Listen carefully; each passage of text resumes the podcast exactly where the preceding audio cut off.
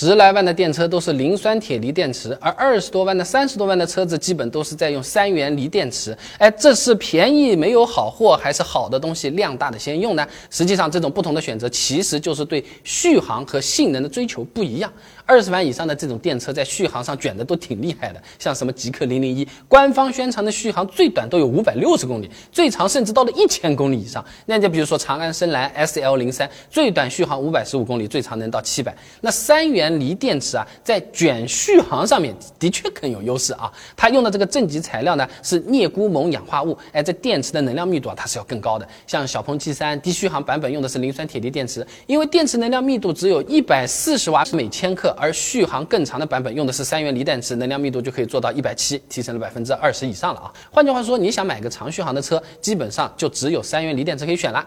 当然啊，除了性能和续航，成本也是一个很重要的因素啊。前面讲了嘛，三元锂电池它的这个正极材料用的是镍钴锰，这个价格会比磷酸铁锂更贵呀。那东莞证券研报上面有个数据的啊，二零二三年十月份磷酸铁锂的价格呢，六万块钱一吨，三元的材料最便宜的一吨十六万，相差十万块钱了。那像宁德时代这种报价，磷酸铁锂电池大概八百块钱一度，甚至能更低啊。三元锂电池啊，大概就一千块钱一度了。那电池基本上都是在五十度以上。的一度差两百的话，你稍微一算，电池成本一万块钱差距马上就拉开。那贵一点的这种电车成本本身就是更高的呀。三元锂电池用起来嘛还好。压力不算太大啊，那不过也有朋友说的，这三元锂电池它怕热啊，容易自燃。新闻看过没有？视频看过没有？它是没有磷酸铁锂安全的，这到底是不是真的？首先啊，三元锂电池的热稳定性确实是不如磷酸铁锂电池的。有论文有实验，用电热炉同时加热这两种电池，结果发现啊，磷酸铁锂电池加热到一百六到一百六十五摄氏度的时候啊，这个安全阀门打开，释放气体，没有外部引燃的条件下呢，也没起火。哎，但是这三元锂电池加到一百三十一到一百三十五摄氏度的时候，安全阀门就打开了。哎，温度更低就打开，而且随着气体喷射出来，最后还自燃了。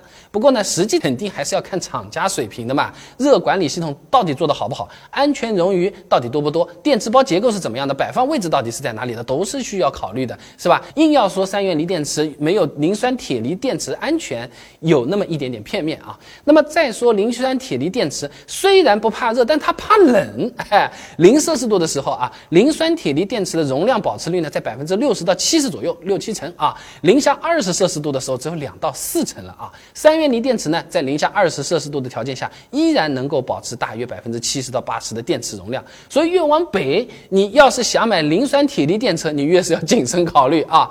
那现在想买电车的朋友也是越来越多了。有哪些事情是买了电车之后，真正开过之后你才能知道的？大家分享是怎么说的？电车日常使用有哪些地方需要注意？哪些事情千万不要做？这些啊，做过好几个视频都讲过了。你点我的。头像进主页啊，搜索“电车”这两个字，现成的视频现在马上就能看得到了啊。